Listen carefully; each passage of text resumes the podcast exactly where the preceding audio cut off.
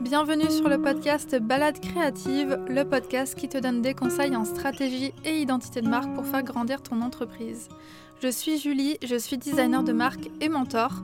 J'aide les entreprises de produits physiques à se démarquer dans un marché saturé et à captiver leur public cible grâce à une image de marque stratégique et poétique pour qu'elles puissent développer leur marque et avoir un plus grand impact sur le monde.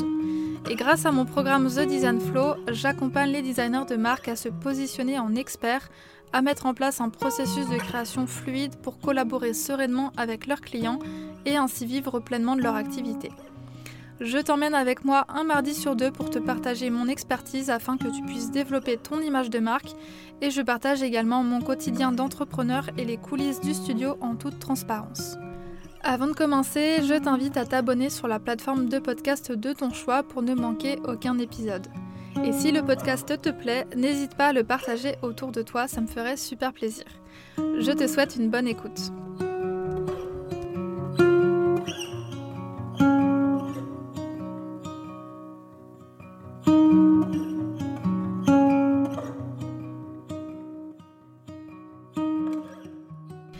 Bonjour à tous, je suis ravie de vous retrouver dans ce nouvel interview invité et aujourd'hui je suis avec Coralie, euh, plus connue sous le pseudo Le Citron Rose, qui est experte Pinterest et qui va être là pour nous parler de justement ce réseau social, de pourquoi est-ce que c'est intéressant d'utiliser euh, Pinterest pour faire connaître sa marque, qu'est-ce que ça peut apporter en termes de résultats.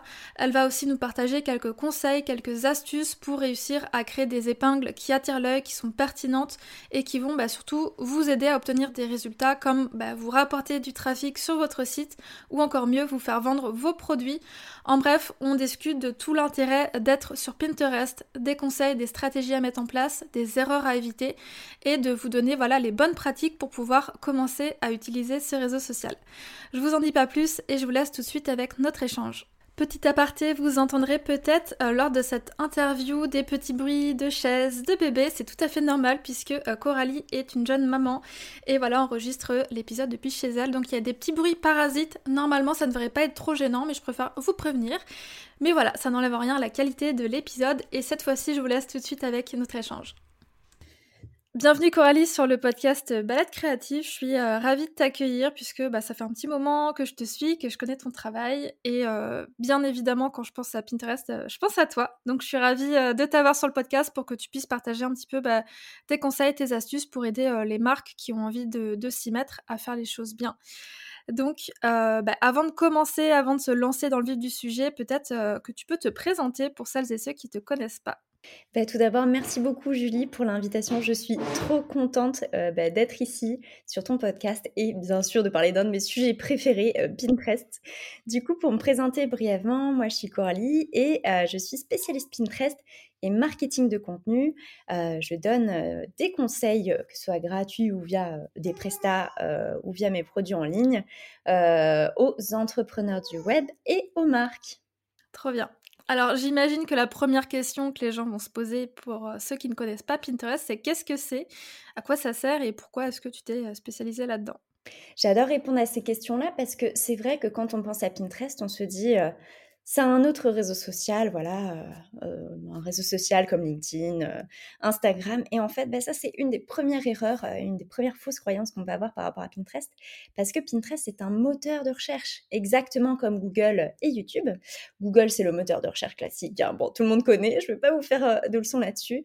YouTube, c'est un moteur de recherche vidéo, et Pinterest, c'est un moteur de recherche visuel où on a à la fois des épingles, enfin des visuels statiques et des vidéos, mais en tout cas c'est un moteur de recherche avant tout.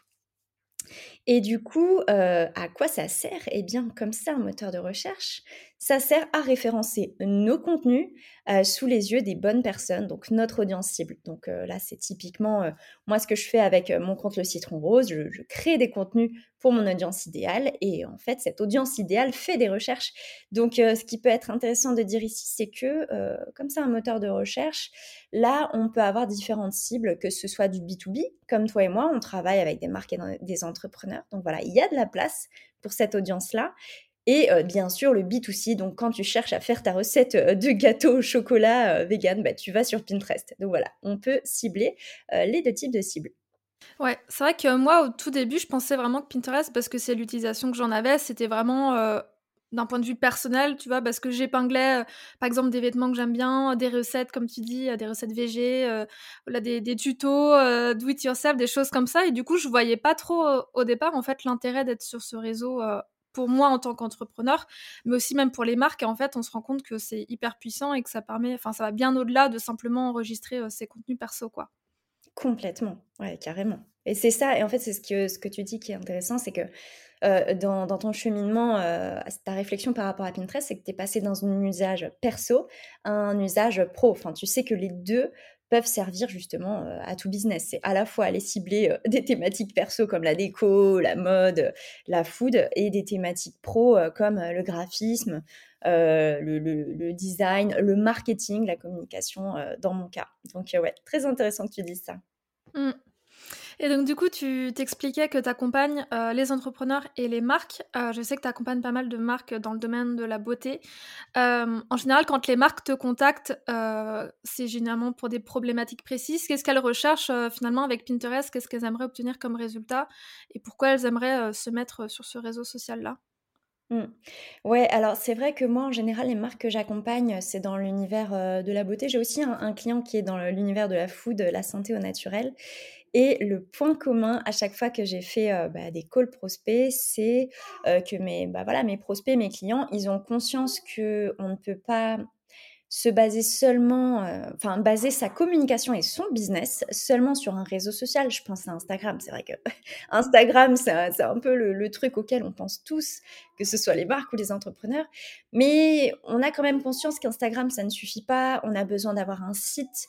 Euh, on a besoin d'avoir une newsletter, euh, on a peut-être besoin d'activer euh, des moyens comme la publicité payante, ça c'est quand on a le budget, mais on a surtout besoin de se baser sur le référencement naturel. Donc pour référencement naturel, il y a, deux solutions, hein. il y a Google et Pinterest, on peut d'ailleurs les cumuler. Et du coup, moi c'est vrai que les prospects, ils en ont bien conscience et à chaque fois qu'on fait un call, c'est j'ai besoin de diversifier euh, mes canaux d'acquisition et j'ai besoin de trafic sur mon site. Euh, parce que, en plus, plus le, temps passe, plus il y a de nouvelles marques, plus il y a des, acteurs qui deviennent très bons en acquisition. Et du coup, bah, c'est un peu euh, bah, comment être encore meilleur pour driver encore plus de trafic, etc. etc. Et Pinterest, c'est un moyen en plus bah, d'aller chercher une nouvelle audience et driver plus de trafic sur son site.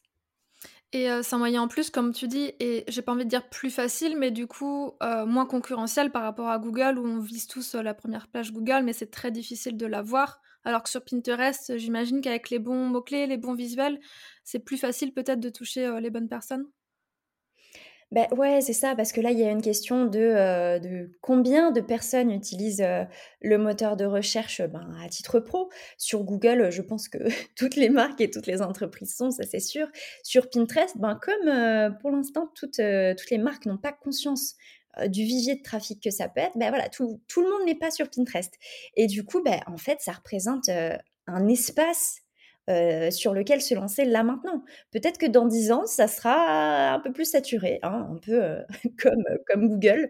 J'ai envie de dire Google dans 10 ans, ça va être encore pire, mais il y a vraiment cette idée de là, il y a de la place maintenant sur Pinterest parce qu'en fait, bah, vos concurrents, vos collègues, ils n'ont pas conscience de ça. Mais vous, vous savez qu'il y a de la place. Donc, c'est vraiment le moment d'y aller si on sait que c'est un audiencier. Donc, effectivement, c'est moins concurrentiel parce qu'il y a moins de nos concurrents qui sont présents sur Pinterest.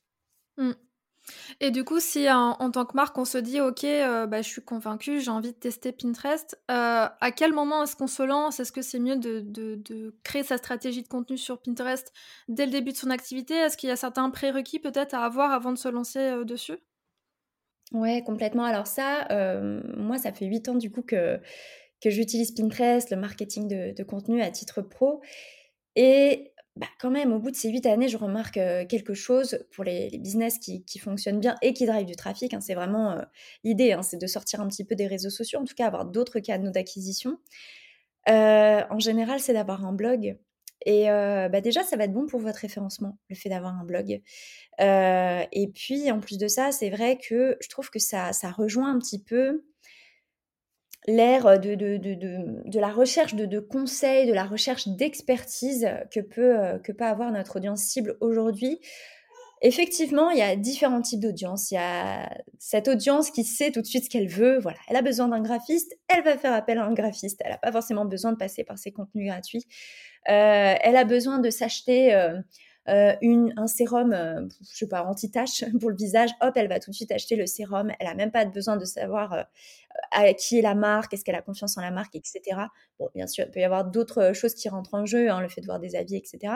Mais voilà, il faut vraiment se dire qu'il y a différents types d'audience. Donc là, je viens de citer un peu l'audience, entre guillemets, qui n'a pas besoin de réfléchir, qui n'a pas, je dis pas, je dis pas que c'est l'audience impulsive, mais en tout cas, c'est une audience qui n'a pas besoin effectivement de, qu'on travaille le côté confiance, etc., expertise. Et mais je ne crois pas que ce soit l'audience majoritaire, ça. Hein. c'est vrai qu'en France, on a peut-être besoin d'avoir davantage confiance. Je dis en France parce que on remarque quand même qu'aux États-Unis, les Américains, à mon avis, ont un peu plus la carte bleue facile. Tu vois, ils, font des achats plus facilement, ils font des plus gros achats que nous plus souvent. Nous, en France, voilà, on est peut-être un peu plus mesuré, etc. Et pour acheter euh, chez un entrepreneur, chez une marque, donc que ce soit du produit ou des services, je pense qu'on a besoin de plus. On a besoin d'avoir confiance. Et ce côté confiance, il passe par euh, l'expertise.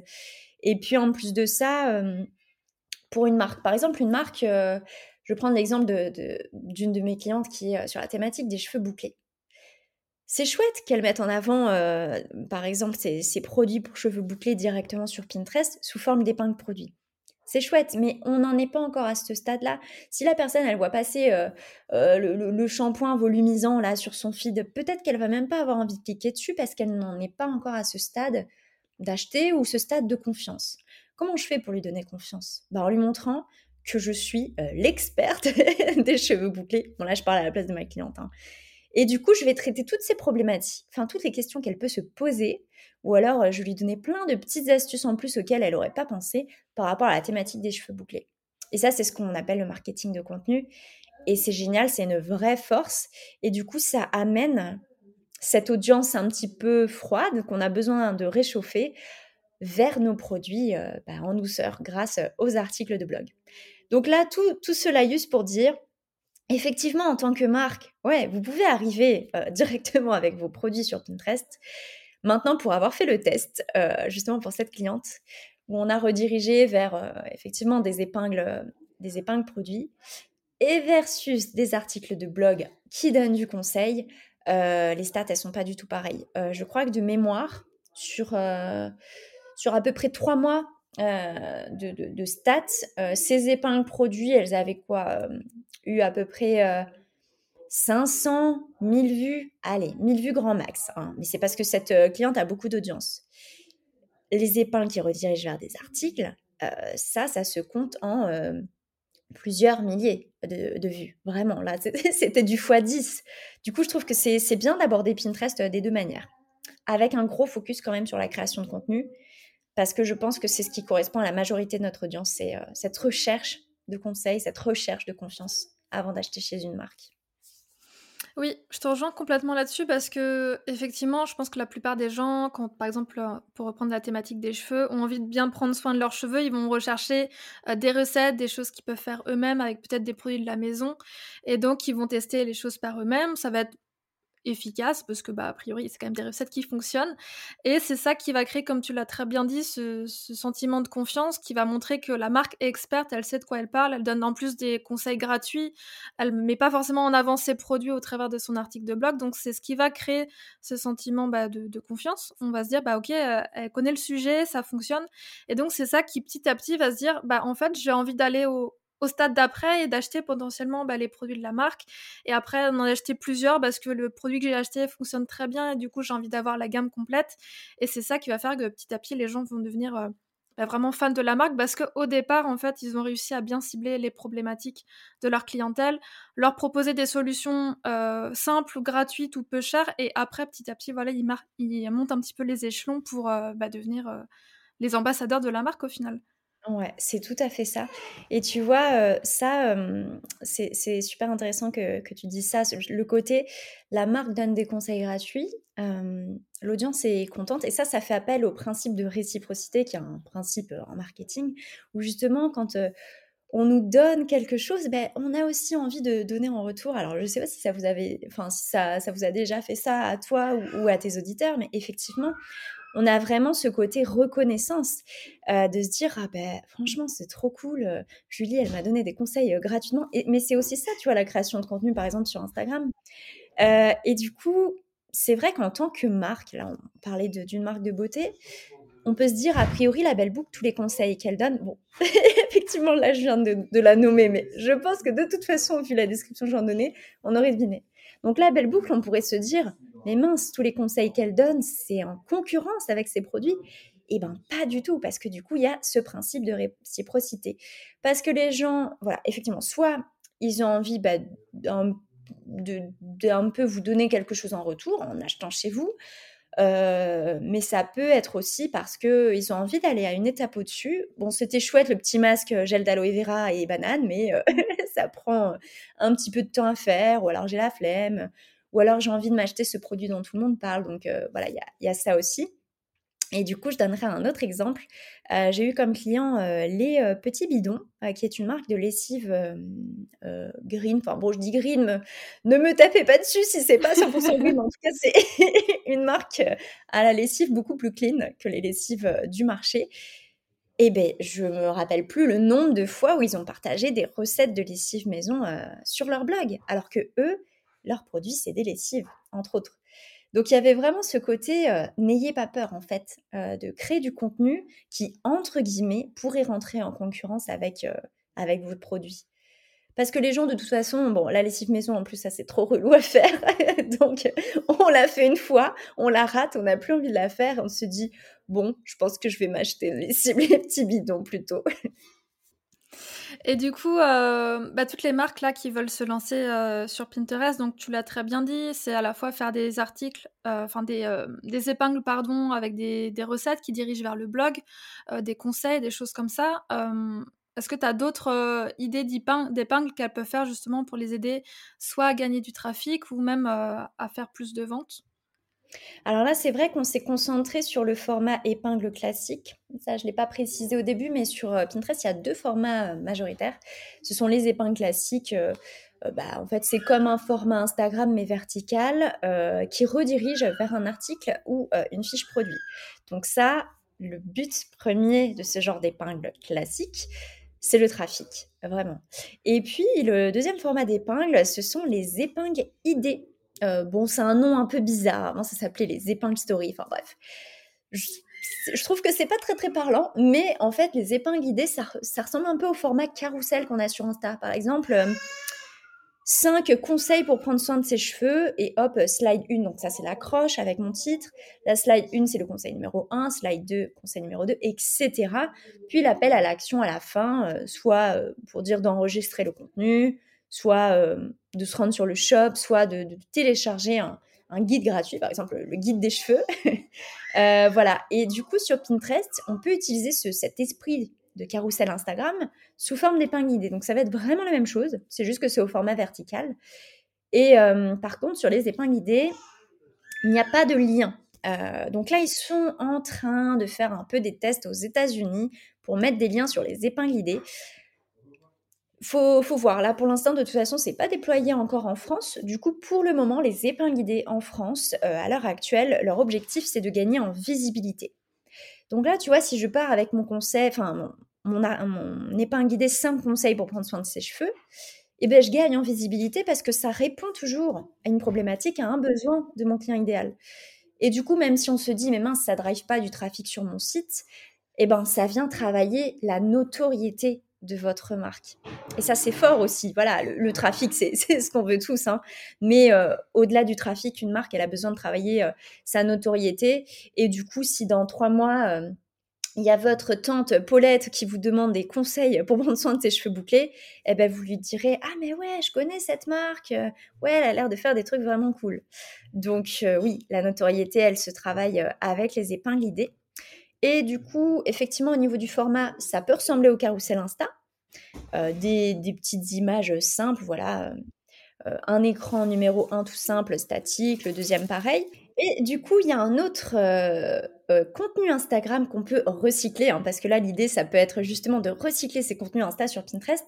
C'est le format Reel. Donc là, je vais rester dans, dans l'exemple de ma cliente La Belle Boucle peut-être qu'elle peut faire un reel qui montre comment faire euh, bien redéfinir ses boucles grâce au, plopping, donc qui est une technique où on replie ses boucles dans un t-shirt.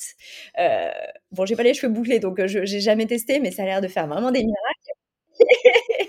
Et donc ça, c'est génial. C'est un contenu vidéo. En plus, en général, sur Instagram, on fait bien attention à mettre des sous-titres, etc. donc ça, en fait, c'est direct à mettre sur Pinterest. À la rigueur, ce qu'on peut faire, c'est euh, prendre ces reels et les mettre au bon format sur Canva. Euh, mais voilà, il n'y a pas grand-chose à faire niveau production de contenu euh, si on recycle ces reels Insta sur Pinterest. Et puis après, voilà, il y aura juste à ajouter le titre et la description. Mais ça, c'est vraiment chouette pour bah, travailler la, la, visibilité de la marque avec en plus des contenus recyclés. Oui, oui, parce que ça, c'est qu'on l'a pas forcément précisé, mais créer du contenu, ça prend énormément de temps. Donc si vous avez des petites astuces comme ça, euh, faciles pour recycler des choses que vous avez déjà créées, c'est toujours bon à prendre. Donc c'est vrai que c'est une bonne idée de, bah, de recycler en fait ces reels, ces carousels, on épingle l'idée euh, après sur Pinterest. Et d'ailleurs, si je peux citer mon exemple, alors je ne suis pas une marque, hein, mais c'est pour vous motiver à vous mettre sur Pinterest, au moins via le, format épingle d'idées. Donc bon, faut savoir qu'effectivement, moi j'ai euh, plus de 2000 abonnés sur Pinterest parce que ça fait trois ans que je suis dessus euh, et que je sais comment euh, utiliser Pinterest. Donc effectivement, ça, c'est comment dire, une, communauté qui a grandi plus vite que peut-être une, autre personne qui se lancerait. Mais ce qu'il faut savoir, c'est que ça fait plus de huit mois que je n'ai pas publié d'article sur Pinterest, donc via les épingles classiques. Voilà, manque de temps, et je pense que ça s'est entendu bon dans cet épisode. Euh, maternité, voilà, un petit bébé dans les parages. Euh, mais je voulais pas perdre ce côté visibilité. Hein. Mes, épingles classiques, elles tournent, mes articles, ils tournent parce que voilà, si j'ai un, contenu qui match avec des besoins ou problématiques de mon audience, ça continue de tourner. Et ça, justement, c'est la petite, euh, le petit bonus vraiment chouette, c'est que Google et Pinterest, en fait, à partir du moment où vous avez visé juste niveau mots-clés, normalement, la, machine, elle continue de, tourner. Bon, après, effectivement, le, si Google, c'est un peu plus compliqué, il y a des grosses mises à jour, etc. Donc, on peut perdre notre trafic. C'est un peu ce que je vis en ce moment. Mais je veux dire, on, ne va pas passer euh, de tout à rien, hein, normalement, à moins d'avoir fait des grosses bêtises. Par contre, sur Insta, bah, si vous faites une pause de 8 mois, bah, ça y est, ça y est, vous êtes mis aux oubliettes. Voilà, ça c'était la petite euh, parenthèse, longévité des contenus sur Pinterest. Ça, c'est encore une raison de plus pour s'intéresser à cette plateforme-là. Du coup, tout ça pour dire que moi, je ne voulais pas perdre quand même en visibilité sur Pinterest. Donc, je me suis dit, je vais quand même maintenir une semi-présence avec le format épingle. Donc, même si ça ne me rapporte pas, entre guillemets, de trafic à l'instant T, je continue à être visible. 100% de recyclage de contenu Insta, hein, mes épingles idées. Et là, je suis en train de regarder les 4 ou 5 dernières. Ça dépend des contenus, bien sûr, mais là, j'ai 800 vues, 400 vues, 600 vues, 300 vues. C'est vraiment du bonus parce que je me dis, c'est du contenu que j'ai recyclé d'Insta. Ça m'a pris quoi 15 minutes, 20 minutes à les republier sur Pinterest. Et du coup, moi, ça me permet d'être visible sur un autre moteur de, recherche, une autre plateforme, un autre média. Donc ça, c'est vraiment un gros plus, quoi. Mmh. Et euh, je voulais faire une précision par rapport à ça. Tu disais que tu avais 2000 abonnés euh, sur Pinterest, là que tu faisais des posts à 600, 800 vues ça peut paraître peu si on compare avec Instagram, mais, c'est vrai que pour le réseau social Pinterest, c'est quand même beaucoup. Euh, parce que c'est pas la même manière de s'abonner à des comptes. Euh, sur Pinterest, on est beaucoup à épingler des épingles, mais très peu finalement à suivre des comptes. Donc, faut remettre aussi dans le contexte que, bah, tu vois, plus de 2000 abonnés sur Pinterest, c'est énorme, euh, même au niveau des, des vues. Donc, voilà, faut pas comparer ça avec Instagram où tu fais 100 vues sur une vidéo, c'est pas, c'est pas fou. C'est pas du tout la même façon de fonctionner. Ouais, puis là, c'est effectivement, c'est les, deux grosses différences entre ces plateformes. C'est que sur Insta, tu as ce côté communauté. Donc, effectivement, les gens, ils s'abonnent. parce qu'ils savent qu'ils ont envie d'échanger à un moment donné, peut-être avec toi, liker tes posts, voir tes posts. Donc il y a vraiment cet aspect communauté et c'est pour ça qu'on aime faire grossir son compte Insta. Sur Pinterest, ça a de l'importance quand même, un minimum, mais ça n'a pas autant d'importance dans le sens où c'est les contenus qui vont vraiment porter ta présence. et comme tu le disais, parfois tu vas trouver un contenu cool, voilà, qui répond à ton besoin, tu vas cliquer dessus, aller voir l'article en question, si ça se trouve, tu vas même t'abonner à la newsletter de cette personne-là, etc. Mais tu vas pas avoir ce réflexe de dire j'ai kiffé ces contenus, hop, je m'abonne. C'est un peu moins fréquent effectivement que sur Insta, donc ça c'est normal de ne pas avoir autant d'audience. Et c'est ce que je remarquais d'ailleurs tout à l'heure en faisant un call prospect, on parlait d'une de, ses collègues slash concurrentes. Effectivement, cette personne-là, sur Insta, elle avait 300 000 abonnés. Et sur son compte Pinterest, elle en avait 30 000. Donc il y a vraiment ce côté, ouais, c'est pas, pas trop la même chose, pas les mêmes objectifs. Mmh, complètement, ouais du coup, oui, sur Pinterest, c'est vrai qu'on n'a pas parlé d'un élément qui est pourtant hyper important, c'est que c'est un réseau social qui est très visuel. Donc, si on veut épingler différents articles de blog, etc., il faut créer un visuel qui attire l'attention, qui soit attractif. Est-ce que tu as des conseils à donner justement pour réussir à bien faire son visuel? Parce que, bah, comme on le sait tous, hein, Pinterest, c'est des millions et des millions d'images, et donc c'est très difficile de, réussir à attirer l'attention des, personnes. Donc, est-ce que tu as des peu des bonnes pratiques à donner pour euh, réussir à faire ces épingles pour qu'elles soient euh, suffisamment lisibles et puis euh, qu'elles donnent envie de cliquer. Ouais, carrément. Alors c'est vrai que le visuel est important. J'aurais commencé par un, premier prérequis, ça c'est vraiment the prérequis, c'est le choix des mots-clés. Puisqu'on est sur un moteur de recherche, on va bah, venir améliorer le référencement. Et c'est là où, moi en général, je, parle de viser juste. Et viser juste, c'est pas faire des suppositions. C'est est-ce que ce mot-clé est recherché par mon audience? Comment il est, il est cherché? Tu vois, par exemple, on est parfois obligé d'aller chercher des, synonymes. là, j'étais en train de regarder la strat Pinterest d'une cliente qui voulait se positionner sur le mot-clé améliorer son engagement. Bon, sur Pinterest, les gens, ils vont pas chercher ça, ils vont chercher quelque chose de beaucoup plus précis, même sur, euh, même sur Google hein, d'ailleurs. Ils vont chercher augmenter euh, engagement Instagram, augmenter engagement Facebook. Voilà, c'est vraiment quelque chose de très précis. C'est là où je, dis qu'il faut viser juste. Donc euh, ça, ça vaut pour franchement toutes les thématiques. Il n'y a pas une thématique qui, qui échappe au référencement naturel et à la stratégie de mots-clés. Donc on commence par ça. Déjà, je dirais 50-60% du boulot est fait quand on a cherché et trouvé le bon mot-clé.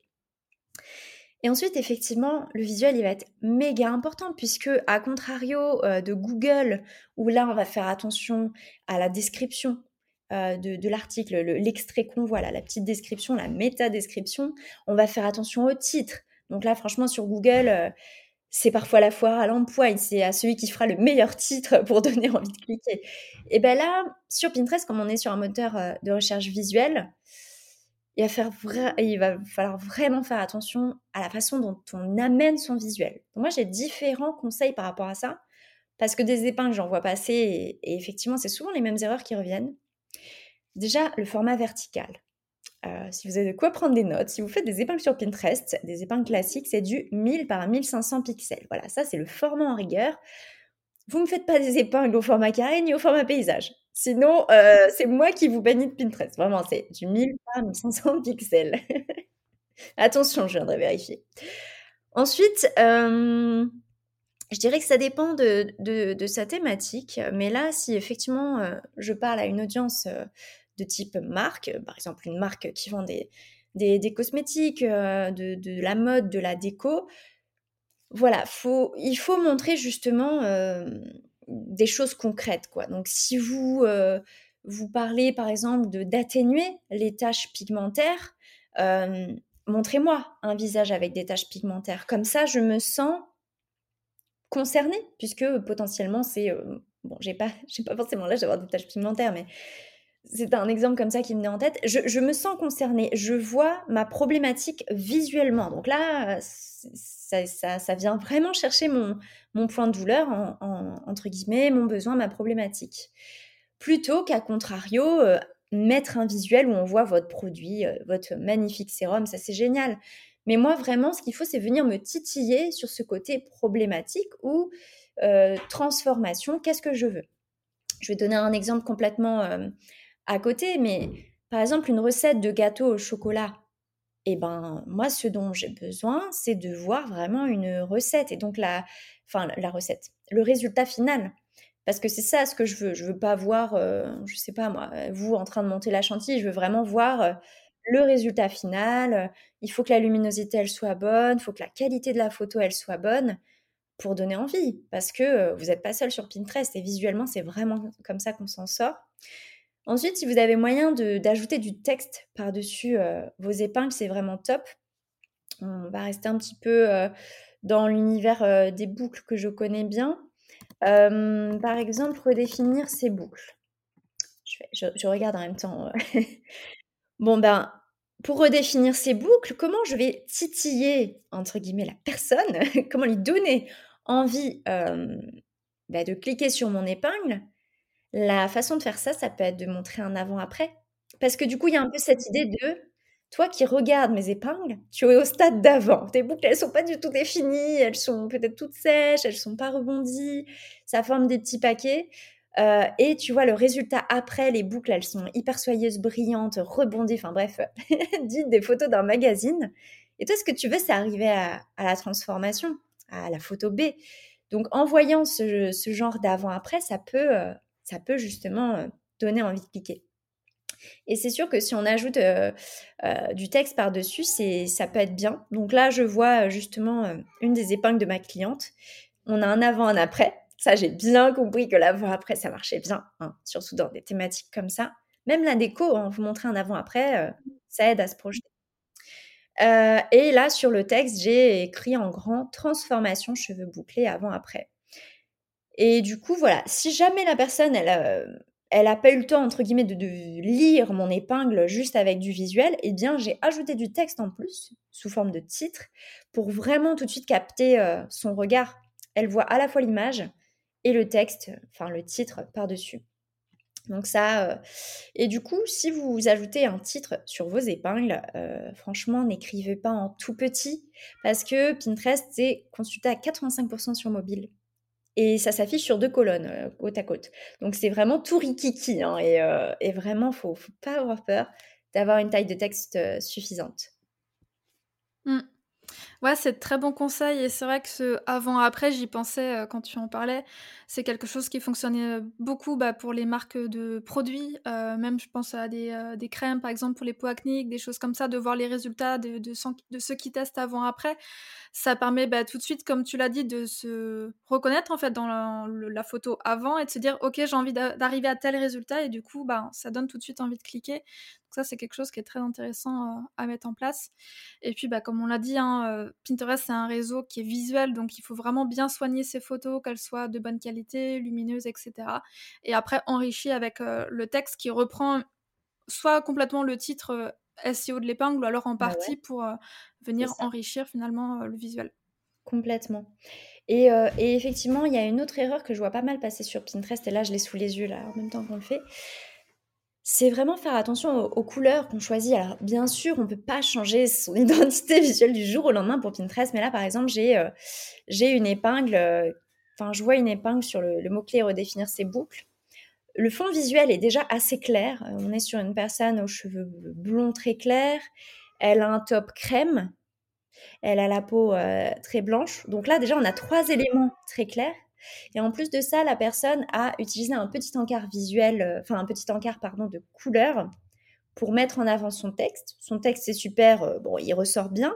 Par contre, le fond, ce petit encart qu'elle a mis derrière le texte, il est, euh, il est beige clair. Donc là, en fait, la photo, elle est beaucoup trop claire. C'est vrai que ça ne ressort pas bien, ni sur le visuel utilisé, ni sur le cartouche de couleur qu'elle a utilisé derrière son texte. Donc ça, c'est vrai que ça va être important aussi pour ressortir parmi les autres résultats.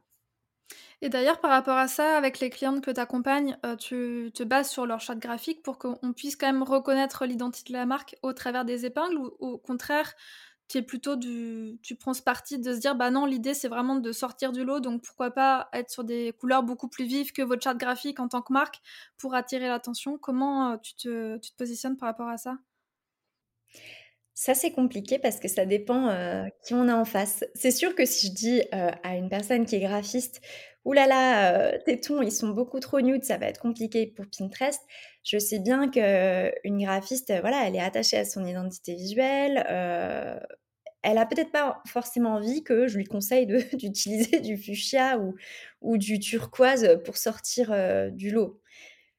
Donc heu, là, j'ai eu l'exemple justement avec une cliente dernièrement qui est dans ces fameux tons, heu, un petit peu taupe, heu, et cetera. Peut-être qu'elle nous écoute, alors un petit coucou, je pense qu'elle se reconnaîtra.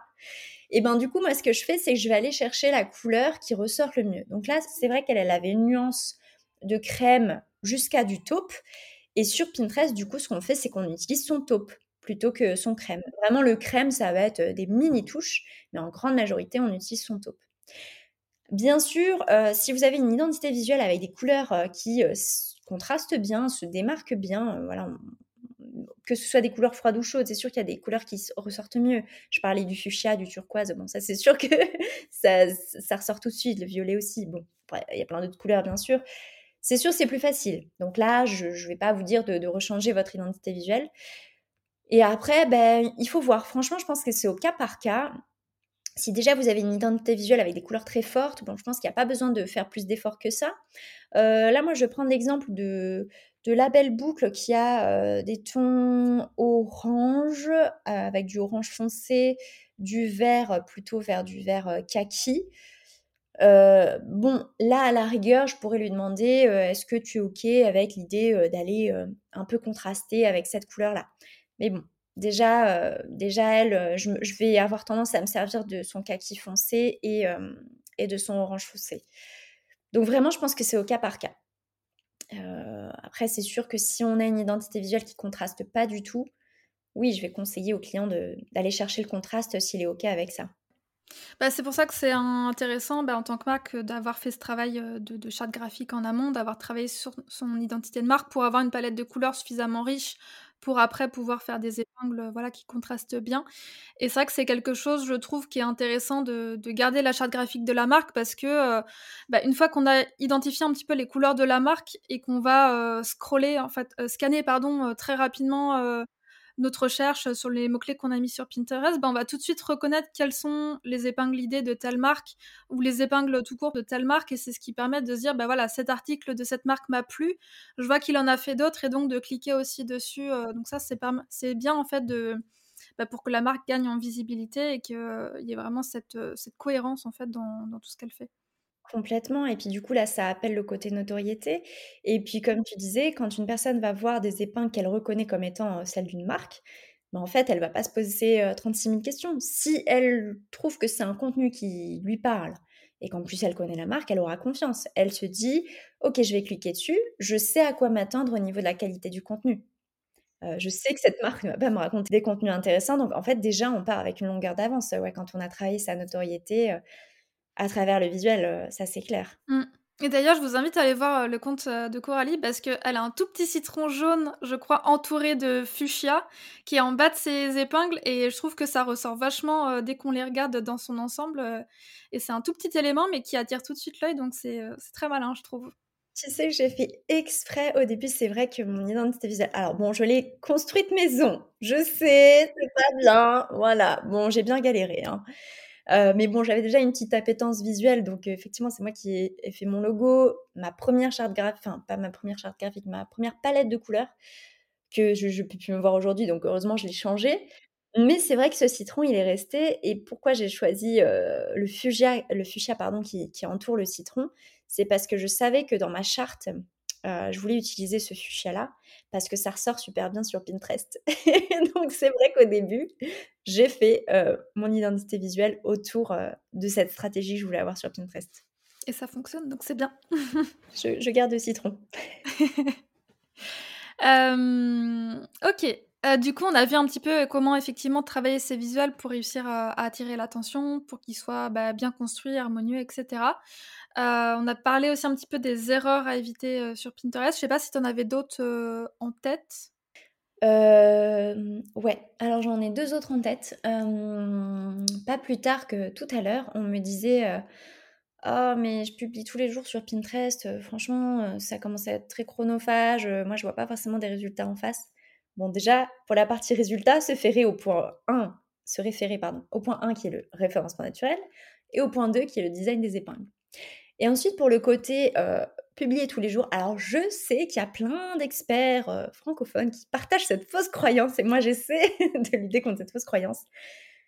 C'est pas comme sur Instagram. En fait, Pinterest, c'est un moteur de recherche, donc exactement comme vous feriez sur Google si vous vous faites accompagner dans votre stratégie SEO ou même si vous suivez une formation SEO Google, vous apprendrez que ce qui compte, c'est vraiment viser juste avec son contenu. Vraiment, c'est une histoire de mots-clés et en face d'audience idéale. Donc déjà, les, moyens de réussir, c'est plutôt ça. Et c'est pas en publiant tous les jours euh, qu'on va avoir euh, forcément du succès, sauf si tous les jours, on arrive à viser juste avec notre contenu. Mais bon, là, du coup, ça devient vraiment très chronophage. Personne n'a le temps d'aller euh, voilà, créer du contenu Pinterest tous les jours. Et du coup, ça, c'est vraiment une fausse croyance qu'il faut démonter. Moi, ce que je vous conseille, si vous vous mettez sur Pinterest, c'est déjà si vous commencez par le format épingle euh, bah, commencer par euh, une à deux épingles guidées par semaine. Voilà, vraiment, c'est déjà très bien pour commencer. Euh, et pour continuer même. Hein. Franchement, si vous arrivez à deux épingles guidées par semaine, c'est génial. En plus, maintenant, on peut les programmer. Donc ça, c'est trop chouette. Il n'y a plus d'excuses. Et du coup, pour les articles, donc les contenus articles de blog, là, ce que je conseille, c'est d'en avoir un par semaine. voilà, donc en fait, on publie un seul article par semaine, ça fait quatre par mois. Et si on fait ça pendant plusieurs mois, bah, franchement, après, ça peut aider notre compte à, tourner, entre guillemets, tout seul, comme c'est le cas de mon compte actuellement. Hein, je vous disais, ça fait huit mois que j'ai lâché. Je vous ai parlé de mes stats d'épingle idée, je vous ai pas parlé de mes stats d'épingle classiques. Eh bien, sachez que mes stats ne se sont pas cassés la figure, au contraire. Tout à l'heure, je, regardais, ils sont en pente grimpante. elles sont, pardon, puisque ce sont des stats, elles sont en pente grimpante vraiment, alors que ça fait 8 mois que je n'ai pas publié sur Pinterest. Donc il y a ça, vraiment, vous prenez pas la tête. 4 à 8 épingles guidées par mois, 4 articles publiés sur Pinterest par mois. Et ensuite, il y a une erreur à absolument pas faire, c'est euh, ce qu'on appelle le contenu dupliqué sur Pinterest. Euh, qu'est-ce qui va considérer comme du contenu dupliqué? C'est de réépingler trop de fois une même URL. Donc par exemple, j'ai l'article 7 euh, conseils pour prendre soin de ses cheveux bouclés. Eh bien cet article-là, il a sa propre URL. Donc ça s'appelle, euh, je sais pas moi, labelboucle.fr slash conseil cheveux bouclés. Ça, c'est l'URL. Ce qu'il ne veut pas Pinterest, c'est qu'on publie cette même URL plusieurs fois dans la même journée ou alors euh, plusieurs jours d'affilée. Lui, ce qu'il veut, c'est qu'on garde un intervalle de 7 jours entre la publication et republication de cette URL-là. Donc moi, en général, ce que je conseille, et justement, ça rejoint le point 2 euh, sur la créa des, visuels, euh, ce qui est bien, c'est d'avoir trois épingles par article. Comme ça, vous pouvez tenter différentes accroches, euh, mettre le mot-clé à des endroits différents, peut-être le surligner mieux sur une épingle que sur une autre. Enfin, voilà, faire ces tests. Du coup, ça fait trois épingles pour un article.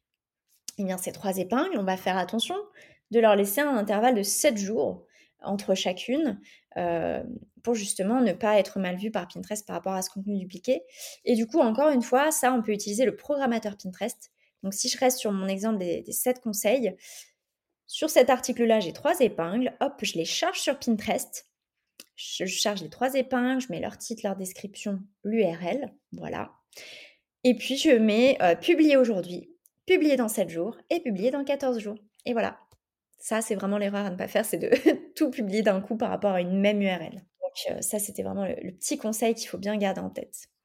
Ouais, ça c'est bon à savoir parce que moi je me rappelle que quand je faisais euh, mes épingles euh, moi-même, je mettais cet intervalle de plusieurs jours, mais c'était généralement moins de 7 jours. Et du coup, peut-être qu'effectivement, c'est un peu, je sais pas, banni mes, mes stats ou ils ont peut-être caché des trucs. Je sais pas trop du coup comment ça fonctionne, mais effectivement, c'est bon à savoir. Parce que c'est des trucs tout bêtes, mais qui, euh, bah, qui font la différence, quoi. Mmh, carrément. C'est possible que Pinterest, ouais, il se soit dit, euh, «Mmh, j'aime pas trop ce qu'elle fait, Julie, là, c'est pas bien. non, mais c'est vrai. Donc voilà, ne faites pas la même erreur. ok. Et du coup, une fois qu'on a fait toutes ces épingles, qu'on commence à en avoir pas mal, tu m'avais parlé que ça pouvait être intéressant de coupler ça avec les ads, donc les publicités sur Pinterest. Est-ce que tu peux nous en parler un petit peu plus sur comment ça fonctionne?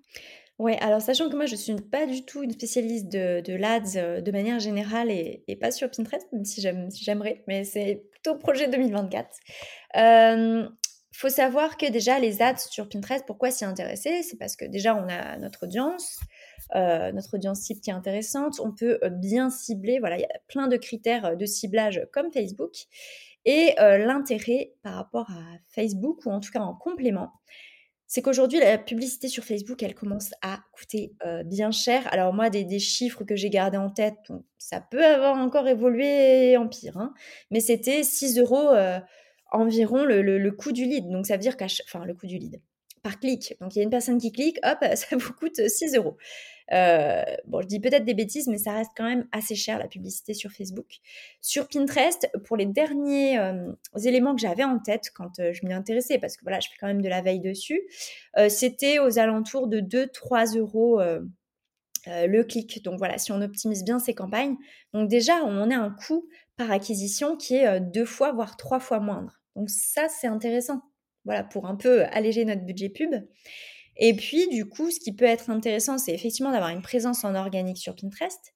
Et puis, si on a le budget, eh ben, faut pas se priver d'aller chercher une audience euh, payante, enfin une audience payante, pardon, une présence payante euh, pour aller toucher une audience plus large. Euh, ça, c'est voilà, c'est comme les, les, gens qui font du SEO Google et qui payent des Google Ads en plus.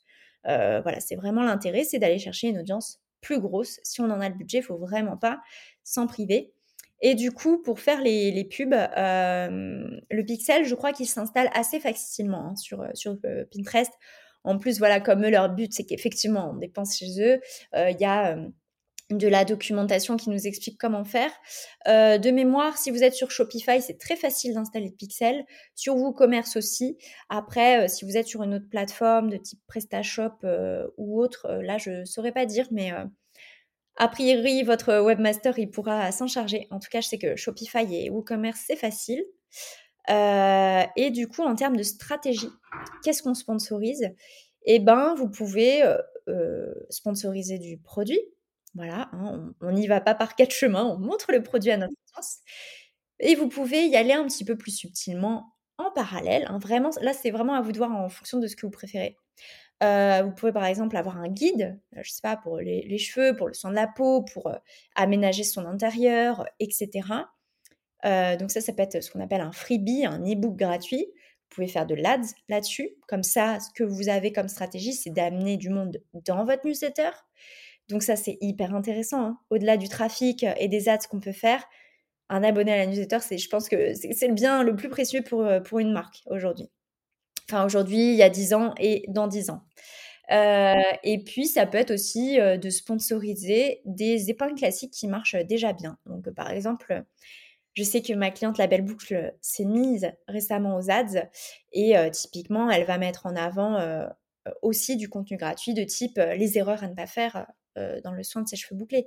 Et donc, elle va donner encore plus de portée à cette épingle qui marchait déjà très bien.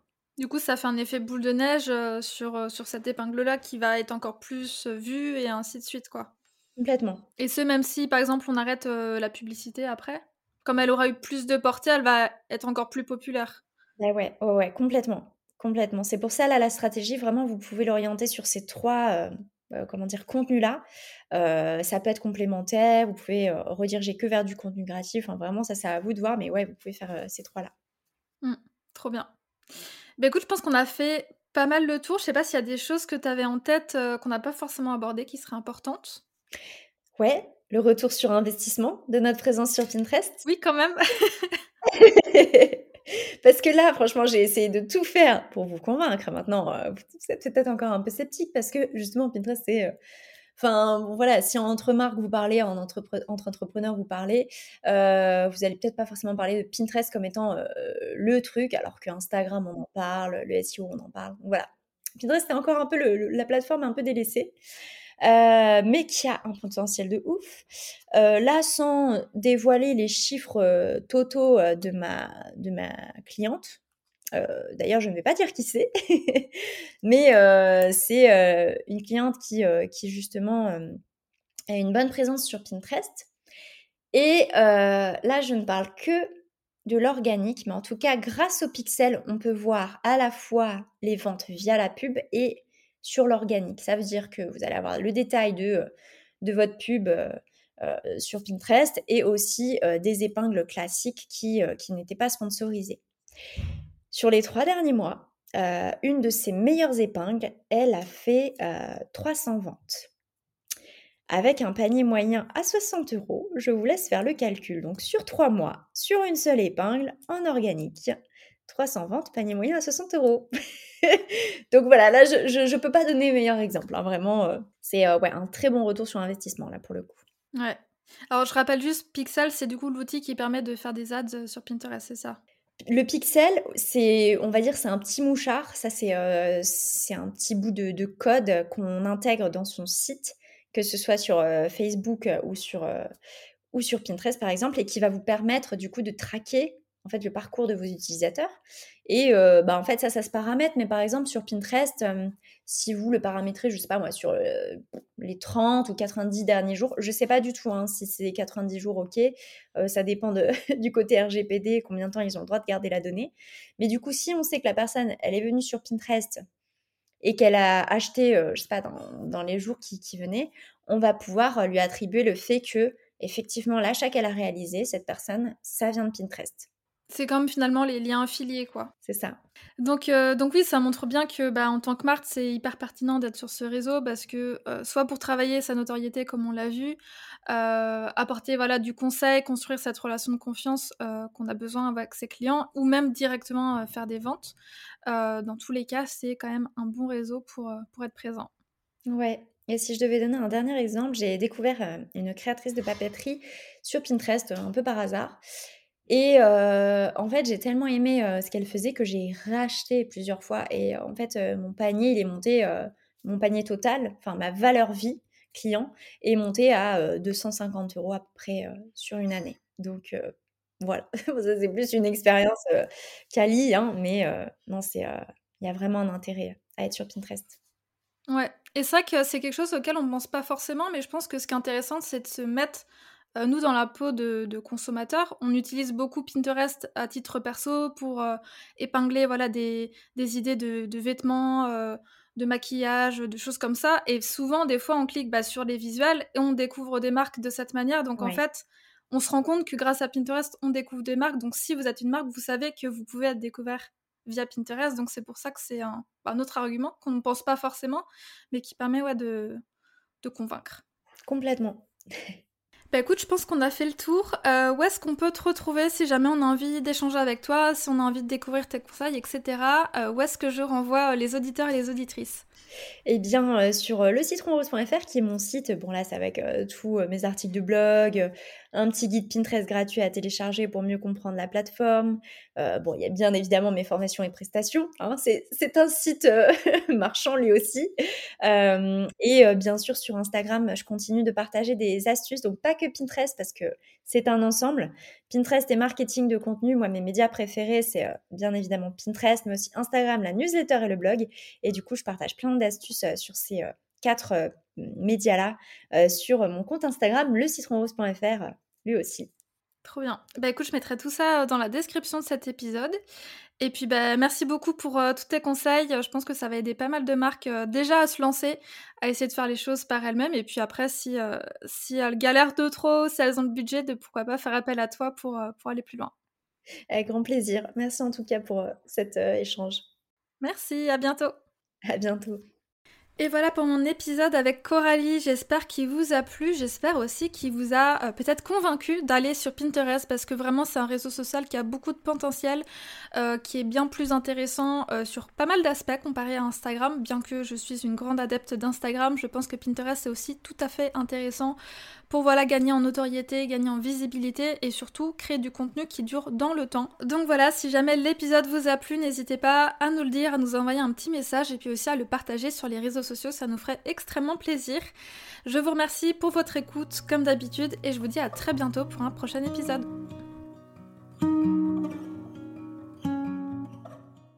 Merci d'avoir écouté cet épisode jusqu'au bout. Tu retrouveras toutes les notes du podcast et les mentions sur le site www.studiocahi.com rubrique podcast. Avant de partir, et si l'épisode t'a plu, je t'invite à me laisser une note de 5 étoiles sur Apple Podcast. Ça prend seulement une minute et ça m'aiderait énormément à faire connaître le podcast. Tu peux aussi partager une story sur Instagram en me taguant studiocahi pour que je puisse la voir et la repartager. Merci pour ton soutien et je te dis à très vite pour un nouvel épisode de Balade créative.